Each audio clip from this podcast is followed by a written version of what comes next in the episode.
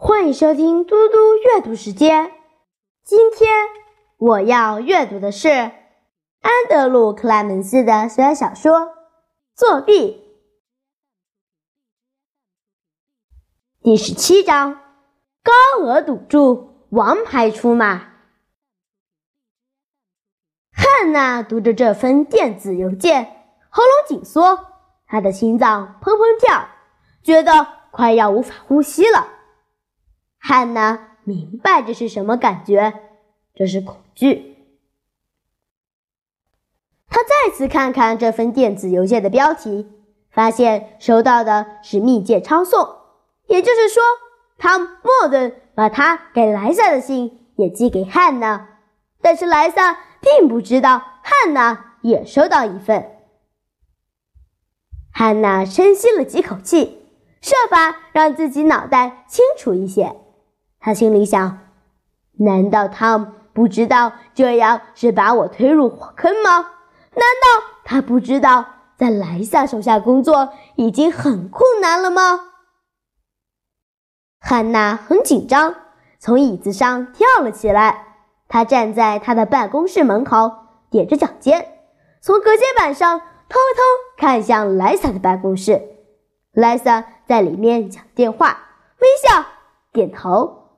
汉娜心想，他一定还没有看到这份电子邮件。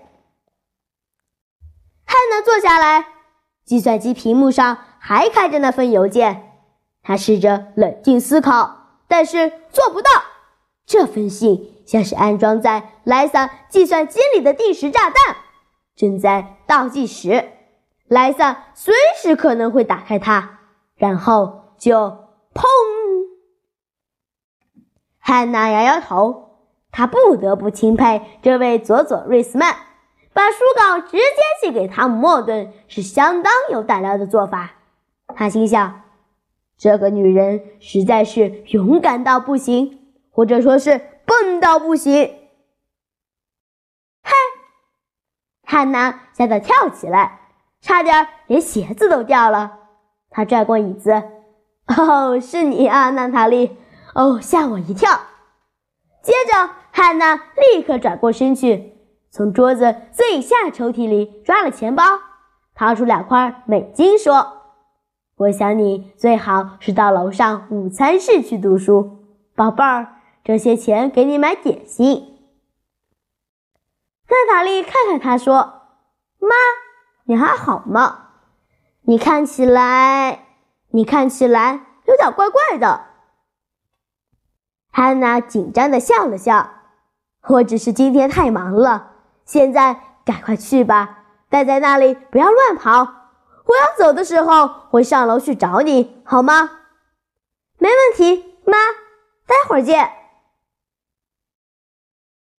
莱萨·斯普林菲尔德跺着脚走出电梯，到十六楼。现在是四点六分，五分钟之前，莱萨已经看了汤姆·莫顿。发给他的邮件，阴沉的表情，没有笑容。莱萨一步也不停，他瞥了柜台职员一眼，那人连忙按下门禁按钮。莱萨正好走到门前，莱萨大步走向汤姆·莫顿的办公室，手里握着一张纸。他从凯利·科斯林旁边走过，当他正要进入汤姆·莫顿的办公室时，手里挥舞着那张纸，说：“莫顿先生在等我。”他进去之后，把办公室的门“啪”一声关上。凯莉继续敲着键盘，令人难以察觉的一抹微笑就藏在他的嘴角。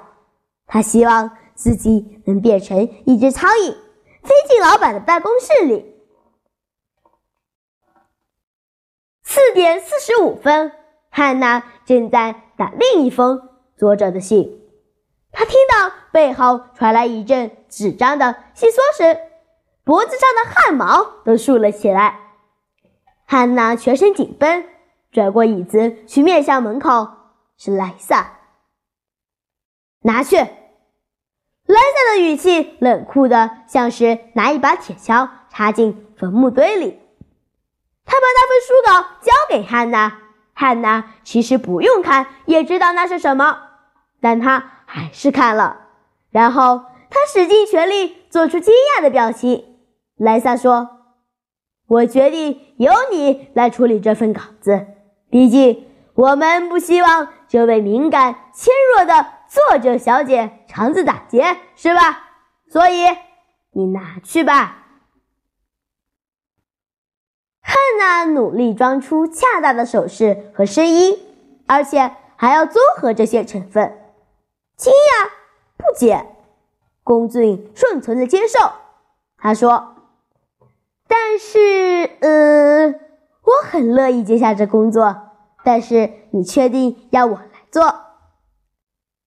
莱萨冷冷地说：“非常确定。”一转身，他迅速走回他的办公室。汉娜深吸了三四口气，她心想：“如果我被开除的话，干脆去马戏团里训练老虎好了。”那还比较像是在度假。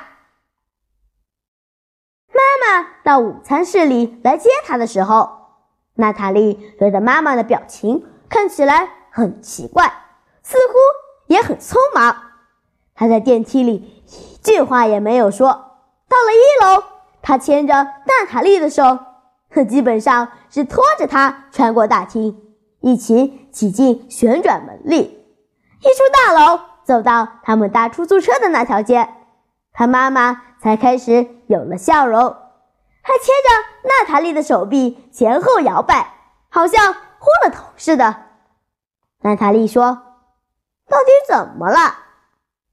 汉娜停下来喘口气，同时伸手招了一辆出租车，然后他咯咯笑着说：“你绝对不会相信我今天工作上发生了什么事。”他妈妈错了，他说的每个字，娜塔莉都相信。谢谢大家，我们下次再见。